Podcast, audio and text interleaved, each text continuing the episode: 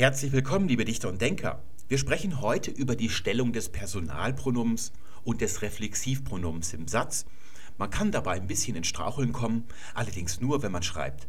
Wer spricht, macht es automatisch richtig. Das habe ich in den letzten Monaten, wo ich das ein bisschen erforscht habe, nie gesehen, dass jemand diese Pronomina an die falsche Stelle setzt. Aber wenn man schreibt, dann möchte man ja formulieren, wie noch kein anderer in der Weltgeschichte formuliert hat. Also man möchte in die Geschichte eingehen mit der E-Mail, die man da so zusammenschreibt. Und dann überlegt man plötzlich, ob das Pronomen nicht lieber hinten stehen muss, weil ein Substantiv würde auch hinten stehen. Und dann setzt man es mal nach hinten und dann denkt man, hm, dann setzt man es wieder nach vorne und vielleicht setzt man es dann nochmal nach hinten und dann ist der Ofen eigentlich aus, dann weiß man überhaupt nicht mehr, wo vorne und hinten ist. Ist am besten, wenn man es dann einfach lässt. Ich wollte mich diesem Thema schon vor einem ganzen Jahr widmen. Wir nähern uns ja unserem ersten Geburtstag. Es sollte eine der ersten Folgen dieses Podcasts werden. Ich habe mich dann aber entschlossen, eine kleine Datenerhebung erstmal zu machen und dann nicht voreilig zu schließen und habe den Leuten beim Sprechen zugehört, einige Wochen lang, habe, wenn ich Zeitung oder Romane gelesen habe, jedes Mal, wenn so ein Syntagma aufgetreten ist, mir das notiert und habe eine kleine Datenerhebung gemacht und habe es dann eigentlich völlig vergessen, dieses Thema bis vor zwei Wochen etwa der neue Newsletter von der Duden-Redaktion erschienen ist. Ich habe den abonniert und jedes Mal, wenn der kommt, dann denke ich mir, nein, ich will den nicht lesen, weil der so schrecklich blöd ist. Aber ich lese ihn dann doch immer und jedes Mal könnte ich also ein Tutorial darüber machen. Und heute möchte ich euch dieses Thema ein bisschen nahe bringen, also ein bisschen Orientierung schaffen, wie man diese Pronomina im Satz setzt. Da gibt es nämlich eine ganz einfache Regel. Man könnte diese Regel in 30 Sekunden abhandeln, deswegen ergreife ich die Gelegenheit, euch dieses Kapitel aus dem Newsletter in Gänze vorzutragen. Wir wollen es mal kritisch durchsehen, weil wir alle einen Duden zu Hause haben und wir brauchen alle mal Rat. Wir müssen alle mal nachschlagen. Und wer nicht jahrelang Sprachwissenschaft betrieben hat, dem fällt es natürlich schwer, der kann gar nicht beurteilen kritisch, was diese Leute einem erzählen. Und wir sind ja jetzt ins Wikileaks-Zeitalter eingetreten. Ich hoffe, dass es eine ähnliche Zäsur sein wird wie Ottfried in althochdeutscher Zeit oder dann nochmal 500 Jahre später Martin Luther. Diese beiden haben sich ja gesagt, wir wollen nicht, dass irgendwelche Dummköpfe mit hinterlistigen Interessen den Leuten erzählen, was angeblich in der Bibel drin steht. Wir übersetzen sie deshalb in die Sprache des Volkes, damit es jeder lesen kann. Ottfried hat das gemacht, weil im frühen Mittelalter die meisten Mönche und Priester gar nicht so gut Latein konnten, dass sie die Bibel wirklich lesen konnten. Und die haben dann auch erstmal erfahren, was überhaupt in diesem Text drin steht. Und Luther hat das dann ein halbes Jahrtausend später nochmal gemacht.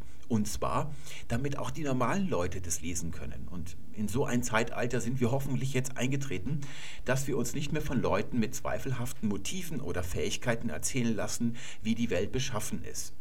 Ich fange also mal an mit dem Newsletter. Es heißt dort, was die Stellung der Satzglieder anbelangt, ist das Deutsche sehr liberal. Und hier kommt sie gleich, meine erste kritische Frage. Liberal in Bezug worauf? Wie sieht das Wertesystem aus, in dem das Deutsche sehr liberal ist? Und wer auch immer das geschrieben hat, der wird vielleicht antworten, zum Beispiel im Vergleich zum Englischen, das ist weniger liberal. Und jetzt lassen wir das mal gelten, was der sagt, und wir sagen, Juche, dann lasst uns doch gleich mal was dichten, und ich dichte auch gleich mal was hier. Nicht zur Arbeit wollte heute Petra, kommen nicht willst, warum du. Das klingt wie Obi-Wan Kenobi aus Krieg der Sterne.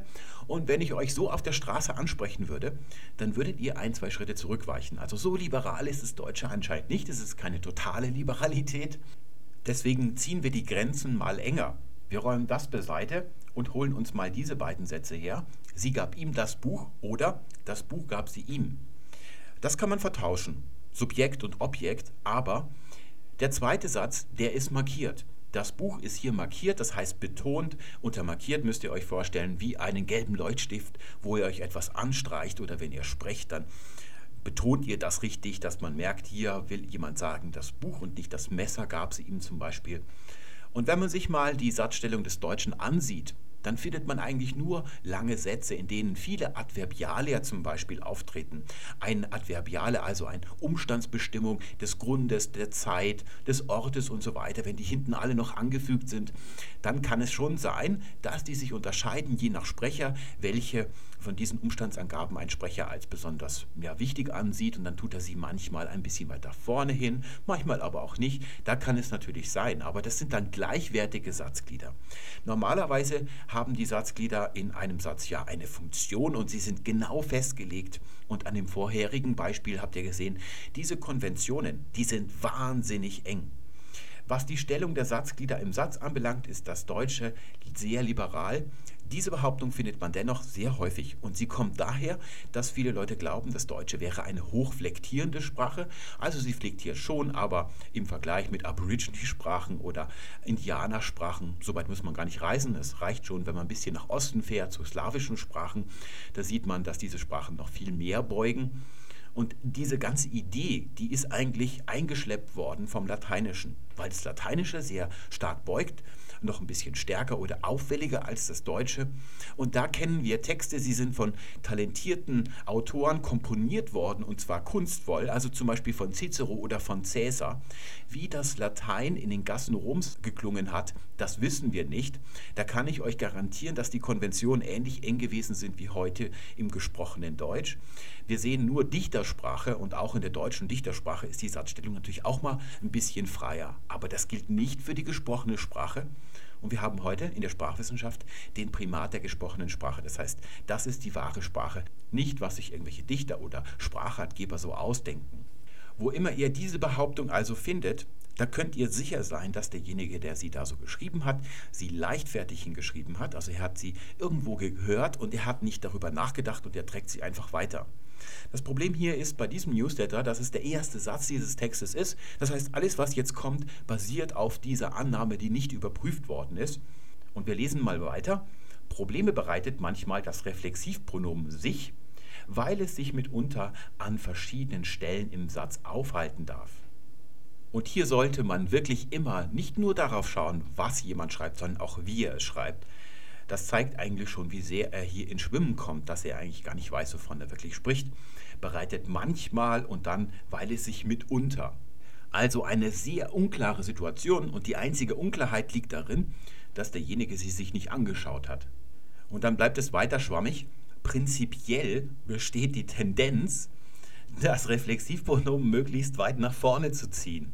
Jetzt kommt gleich ein Beispiel. Die Wirtschaft hat sich in den letzten Monaten nur langsam erholt. Und dann im Nebensatz folgt es der einleitenden Konjunktion bzw. dem Relativpronomen. Wenn sich der Himmel verdunkelt, fallen bald die ersten Tropfen. Vorausgesetzt, der Himmel verdunkelt sich nicht, weil es Nacht wird. Morgen kaufe ich das Buch, über das sich alle aufregen. Doch auch andere Wortstellungen sind korrekt, heißt es. So kann das Reflexivpronomen im Nebensatz auch nach dem Subjekt stehen. Wenn der Himmel sich verdunkelt, statt wenn sich der Himmel verdunkelt, fallen bald die ersten Tropfen. Und dann geht es noch weiter, jetzt kommt das letzte. Dasselbe ist möglich, wenn im Hauptsatz das Subjekt dem Verb folgt. Nur langsam hat die Wirtschaft sich in den letzten Monaten erholt, statt nur langsam hat sich die Wirtschaft in den letzten Monaten erholt. Diese Wortstellung ist allerdings eher in der geschriebenen als in der gesprochenen Sprache üblich, weil sie eine willkommene Gelegenheit bietet, den Satzbau zu variieren. Und da frage ich jetzt mal, nicht nur als Sprachwissenschaftler, sondern vor allem als Schriftsteller. Was soll das denn für eine dämliche, willkommene Gelegenheit zur Variation sein? Es ist normalerweise so, dass man ja eigentlich vermeidet, dass zwei aufeinanderfolgende Sätze ähnlich konstruiert sind, sich also ein Parallelismus ergibt. Das ist eigentlich etwas, was man hier in unserem indoeuropäischen Gedankenkreis eher vermeidet. In den semitischen Sprachen, also im Orient, da ist es in der Literatur seit der allerfrühesten Zeit ein schönes rhetorisches Stilmittel, versucht man solche Parallelismen herzustellen sogar. Bei uns allerdings nicht nicht. Und was soll das denn hier für eine Variation sein, dass dieses kleine sich einfach nach hinten ein Stück gesetzt wird? Da erkennt man, dass der, der das hier geschrieben hat, der ist also von einer völligen schwammend unklaren Situation ausgegangen, weil er falsche Prämissen gesetzt hat. Und jetzt sucht er natürlich nach einem Motiv. Und da greift er zum Ersten, was ihm so in die Quere kommt. Und was überprüft er? Gar nichts. Er überprüft überhaupt nicht, ob das irgendwie einen Sinn ergibt, dass jetzt hier jemand das macht, weil er variieren will. Wird das Subjekt durch ein Personalpronomen repräsentiert, dann muss das Reflexivpronomen hinter dem Subjekt stehen. Das ist also wahnsinnig kompliziert erzählt, vor allem weil all das, was hier so in ganz vielen unterschiedlichen Fällen gehandhabt wird, in Wirklichkeit nur eine kurze Regel ist. Ihr braucht euch also gar nicht so sehr auf diese ganzen unterschiedlichen Fälle zu konzentrieren. Zu Weihnachten besorge ich das Bild, das er sich schon lange wünscht. Nur langsam hat sie sich in den letzten Monaten erholt. Die Essenz dieses Newsletters, der Gott sei Dank jetzt zu Ende ist, ist also, dass es egal ist, dass alles erlaubt ist. Das ist also das, was diese Person, die das geschrieben hat, uns verkaufen will. Da fragt man sich zuerst einmal, Warum schreibt sie das Ganze dann überhaupt, wenn alles erlaubt ist? Vielleicht, weil manche Leute denken, dass nur das eine erlaubt ist. Und damit haben Sie recht. Und bevor wir den Verstand verlieren, gebe ich euch die Regel. Sie besteht aus zwei Direktiven. Und das heißt, dass ihr die erste vor der zweiten abarbeiten müsst. Ihr könnt dieses Abarbeiten immer dann vornehmen, wenn ihr schriftlich etwas formuliert und kommt ein bisschen in Straucheln, das Sprachgefühl alarmt ja dann irgendwann, wenn man das mehrfach hin und her formuliert. Und da reicht es, wenn ihr diese Regel aus zwei Direktiven in der richtigen Reihenfolge abarbeitet. Die erste Direktive lautet, das Pronomen steht vor dem Substantiv. Und das ist keine deutsche Regel, sondern eine universale Sprachregel. Kann man sagen, wir werden gleich sehen, dass man die in ganz vielen Sprachen so findet. Und wenn jetzt in einem Satz zwei Satzglieder beide Pronomen sind oder beide Substantive, nur dann kommt auch die zweite Regel ins Spiel und sie lautet, das Subjekt steht vor dem Objekt. Wenn es ein Hauptsatz ist, dann steht das Verb ja an zweiter Stelle. Wenn dann noch ein Dativ eingefügt ist, also zum Beispiel sie gab ihm das Buch, dann steht der Dativ vor dem Objekt, also das Buch. Und wenn es ein Nebensatz ist, dann rückt das Verb von der zweiten Stelle ja an die letzten Stelle. Das ist eine Eigentümlichkeit des Deutschen, die ihr kennt, weil sie ihm das Buch gab. Das ist die Regel, so ist es richtig und das andere ist falsch. Wenn man das also vertauscht, diese Regel, was der Duden als erlaubt oder als genauso richtig oder als willkommene Gelegenheit zur Variation beschreibt, das ist falsch. Schaffen wir uns mal eine Versuchsumgebung. Wir sitzen zu Hause, schreiben einen Roman und da haben wir diesen Nebensatz. Den Hauptsatz, den habe ich mal weggelassen, den brauchen wir nicht. Und wir schreiben also, wozu mich Peter bewegen wollte und dann überlegen wir, vielleicht heißt es, wozu Peter mich bewegen wollte. Und jetzt können wir einfach unsere Regel anwenden. Und wir sehen, hier haben wir das Subjekt, das ist ein Substantiv und das Objekt dazu ist ein Pronomen. Wir haben also zwei unterschiedliche Wortarten und da brauchen wir nur die erste Regel. Das Pronomen steht immer vor dem Substantiv. Nur wenn beide die gleiche Wortart sind, also zweimal Pronomen oder zweimal Substantiv, dann würde erst die zweite Regel in Betracht kommen, aber das ist hier nicht der Fall. Also kann nur der zweite Satz richtig sein. Das Problem entsteht erst, wenn man die Regel nicht stur anwendet, sondern mit dem Denken anfängt. Da glauben nämlich viele Leute, dass Pronomen dazu da sind, Substantive zu ersetzen. Also wo man ein Pronomen findet in einem Satz, dort ersetzt es also ein Substantiv. Einfach aufgrund der Idee, dass ja meistens zuerst einmal ein Name genannt wird und später wird der nicht dauernd wiederholt, sondern dann nimmt man eben dann eher im Roman zum Beispiel, wenn da jedes Mal der Personenname genannt werden würde, das würde ganz schön schwierig sein zu lesen. Aber es ist so, dass das Pronomen das Substantiv nicht ersetzt, sondern es referiert, es bezieht sich nur darauf. Wenn jemand einen Text schreibt mit einem Pronomen darin, dann schreibt er ein Pronomen da rein. Das ersetzt nichts. Das ist also nicht so, dass unter dieser Oberfläche noch ein Satz mit einem Substantiv stehen würde und der hier das sozusagen nur ersetzt. Leider machen die Leute Folgendes, dass sie dann dieses Pronomen durch ein Substantiv ersetzen. Und das machen wir mal wozu Peter den Mann bewegen wollte oder wozu den Mann Peter bewegen wollte. Und da sehen wir, hier greift jetzt die zweite Regel. Das Subjekt muss vor dem Objekt stehen. Dieser Satz, wozu den Mann Peter bewegen wollte, das ergibt ja keinen Sinn. Der erste Satz muss richtig sein. Und jetzt sagen sich die Leute, aha, da muss das mich also nach dem Peter stehen. Und dieser Schluss ist falsch. Diese Analogie stimmt nicht. Wenn man sich diese Belege ansieht und sammelt und ordnet, da kann man Folgendes sehen. In der gesprochenen Sprache haben die Leute keine Zeit, auf diese falsche Analogie zu kommen. Sie machen es deshalb allesamt natürlicherweise richtig, auch wenn man im Eifer des Gefechts was schreibt schnell, da wird es richtig gemacht. Erst dann, wenn die Leute mit dem Überlegen anfangen, da wird es falsch und man kann Folgendes beobachten. In Romanen oder in Zeitungsartikeln, die stilistisch ohnehin schon schlecht sind, also wo man an vielen anderen Dingen noch erkennt, dass derjenige nicht besonders stil- und grammatiksicher ist, Dort findet man diese Umstellungen, in guten Romanen nicht.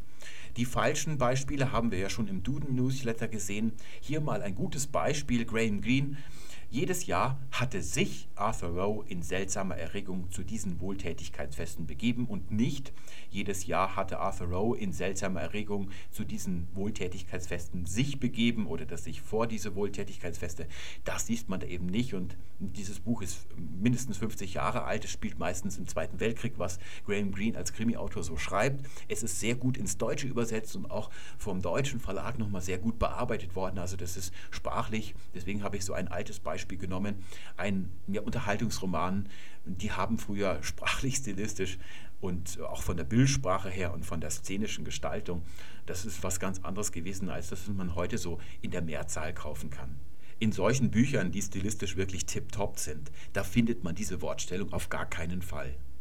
Jetzt müssen wir uns die Frage stellen, warum ist ausgerechnet diese Regel hier mit zwei Direktiven, einer oberen und einer unteren, also einer richtigen Reihenfolge, die es zu beachten gilt beim Abarbeiten dieser Regeln, warum ist das richtig und nicht die Variante davon? Wenn wir uns diese beiden Direktiven mal ansehen, dann erkennen wir, sie sind von unterschiedlichem Wesen.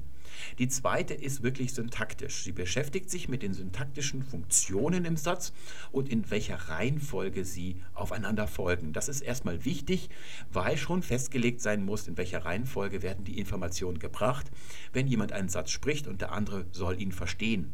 Und da sehen wir, hier wird gar nicht näher gesagt, womit diese syntaktischen Funktionen gefüllt sind beim Subjekt. Es kann ein Substantiv sein, es kann ein Pronomen sein, es kann ein ganzer Satz sein oder eine Phrase.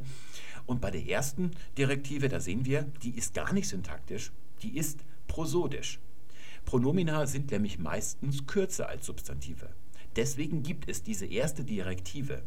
Und sie ist ein universales Sprachgesetz. Und das bedeutet, wir finden sie eigentlich in fast allen Sprachen, wenn nicht irgendeine Sonder, sonderliches Ereignis dazwischen gekommen ist, und zwar von der ersten Minute an. Diese erste Minute schauen wir uns mal an. Also die Minute, aus der die ältesten Texte der Menschheit stammen, die wir heute kennen. Haben wir ein Syntagma, das man heute noch sehr häufig findet. Ihr müsst also nicht in die Zeit zurückreisen in einem DeLorean. Es reicht, wenn ihr auf einem Schiff den Nil entlang schippert und euch Tempelwände ansieht, da findet ihr das tausendfach eingemeißelt in Tempelmauern, Säulen und sonst wo in Blöcke und so. Hier haben wir mal die literarische Variante. Da beginnt sie mit einer kleinen Partikel ju, die können wir weglassen. Wir fangen also an. Hier haben wir zwei Substantive. Das erste ist anch, heißt Leben. Das zweite ist was, das heißt Heil. Vor allem im Sinne von Königsheil, also Herrschaftsheil das Heil, das ein König von den Göttern verliehen bekommt, das also seine Herrschaft glücklich werden lässt. Und dann N, das ist diese Wasserlinie hier, das ist eine Präposition, sie bedeutet für. Und zwar, hier kommt das Wort König, Nesu, sprechen wir das hilfsweise aus, wir wissen nicht, wie es wirklich geklungen hat, für den König. Das ist ein ganz einfacher, man nennt es Adverbialsatz in der Ägyptologie, Leben, Heil für König. Und das bedeutet, Leben und Heil sind für den König. Sind, das schreibt man auch nicht im alten Ägypten, das hat man also nicht gesagt. Und jetzt kommt folgender Trick. Oder ihr seht schon jetzt, hier haben wir eine Satzstellung, Leben und Heil, das ist das Subjekt dieses Satzes. Und en nesu, das ist das Prädikat. Sind für den König. Das zusammengenommen ist das Prädikat. Und ihr seht, zuerst kommt das Subjekt und dann kommt das Prädikat. Und jetzt ersetzen wir für den König dieses Substantiv mal durch ein Pronomen. Das sehen wir hier unten. Leben, Heil und dann für und dann einfach ein K angehängt. Das heißt also für dich, wenn der Gott, der dem König das Leben gibt, das sieht man auf Tempelwelten dann immer so, dass der Gott dem König ein Anzeichen versucht in die Nase reinzustecken, weil das Leben über die Nase eingeatmet wird im alten Ägypten. Es wird also nicht verschluckt durch den Mund. Und da sehen wir also, wenn der das dann zu ihm sagt, dann wird es daneben geschrieben, was der so sagt, wie bei einem Comic ist das. Für dich Leben heil. Da sehen wir, in dem Moment, wo hier kein Substantiv steht, sondern ein Pronomen, wird dieses Pronomen nach vorne gezogen. Wir sehen also, dass die älteste erhaltene Sprache, die wir heute noch haben, genau die gleiche Regel hat wie wir heute im Deutschen. Das ist es, was ich ein universales Sprachgesetz nenne. Zwischen diesem Beispiel und dem Deutschen vorhin liegen 4000 Jahre. Das ist sogar noch älter, wenn man es nicht in dieser literarischen Variante hier aufführt. Und jetzt kann man natürlich einwenden, das könnte ein Riesenzufall sein, dass die alten Ägypter genauso gesprochen haben wie die Deutschen, aber das ist nicht so. Wenn wir durch die Zeit bis zu uns gehen, also nehmen wir mal das Griechische, das Lateinische, da haben wir schöne Belege. Da finden wir genau diese Regel. Die ist also wirklich universal. Schauen wir uns mal eine Sprache an, die uns relativ nahe steht, das Französische. Da kann man sagen, Jean schreibt einen Brief, das ist das Objekt, zu dem schreibt, und dann noch ein Adressat, also eine Umstandsangabe, das ist ein Adverbiale, an seinen Freund Paul.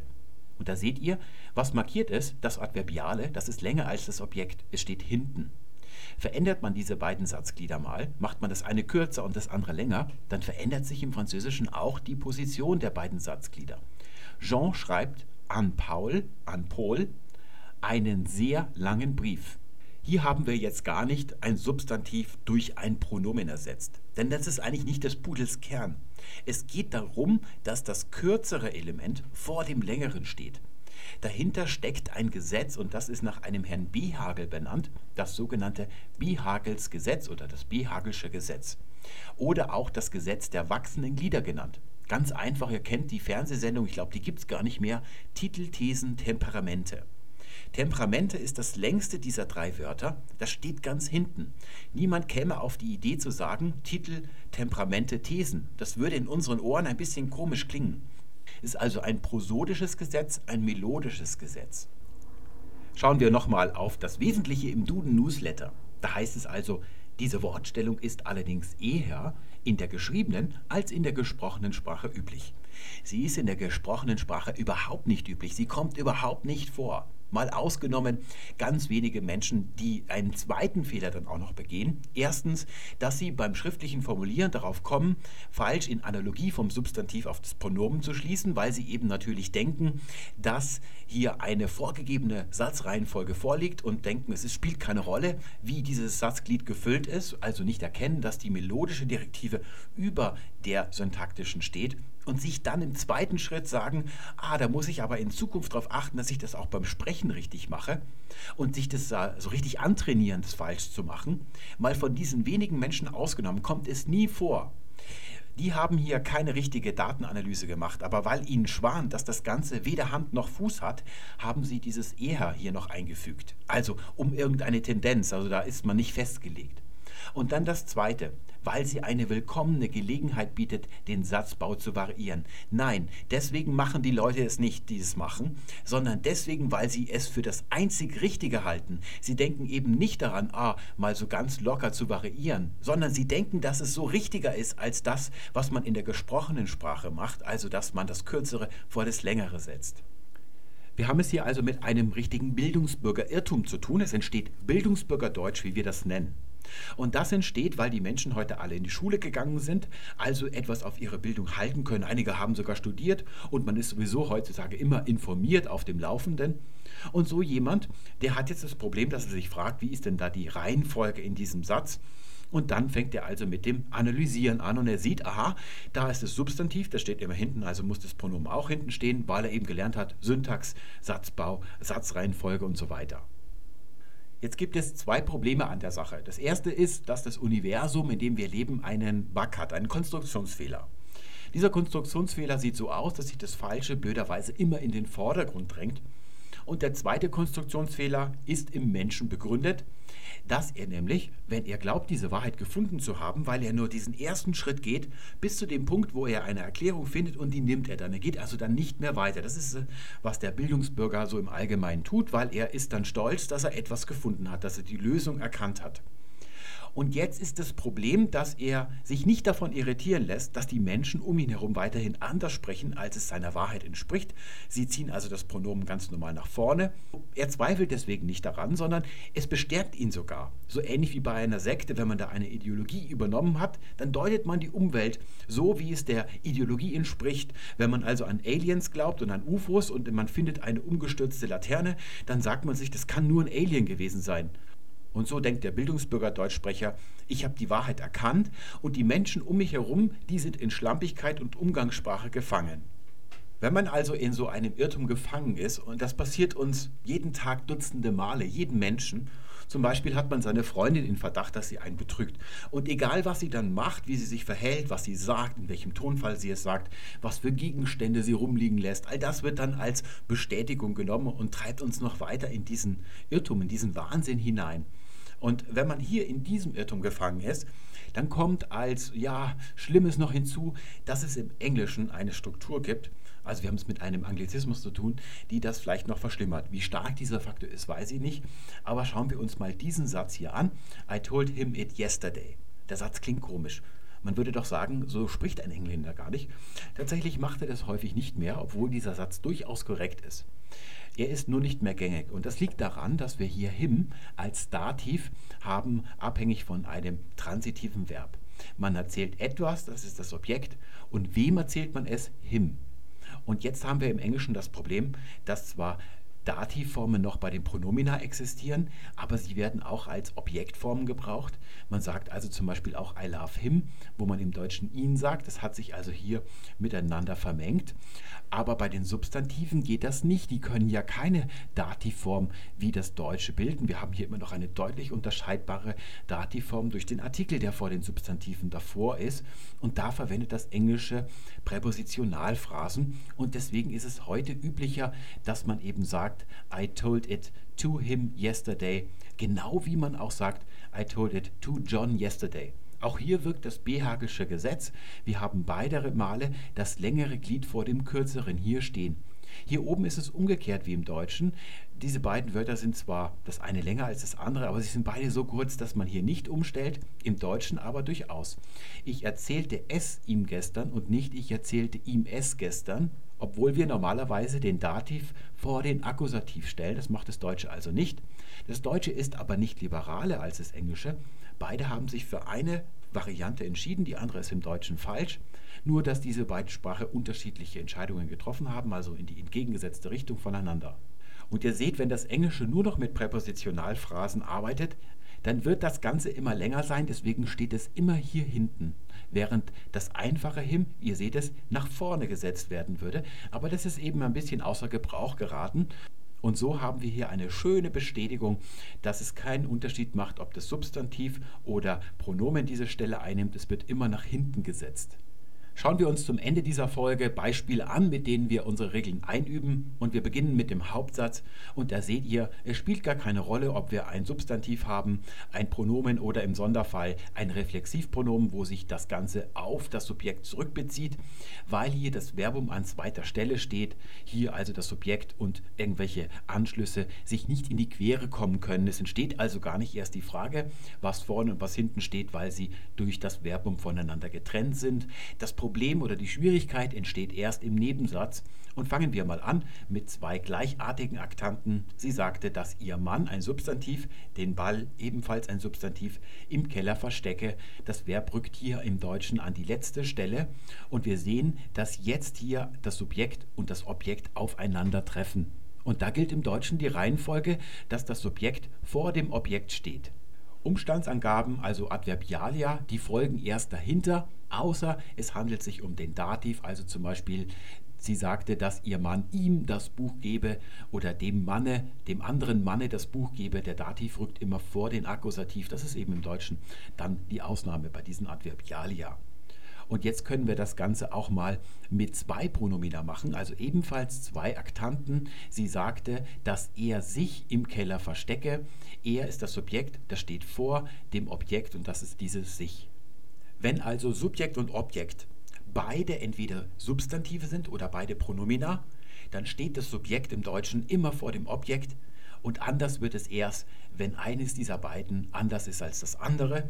Also zum Beispiel, sie sagte, dass sich ihr Mann im Keller verstecke.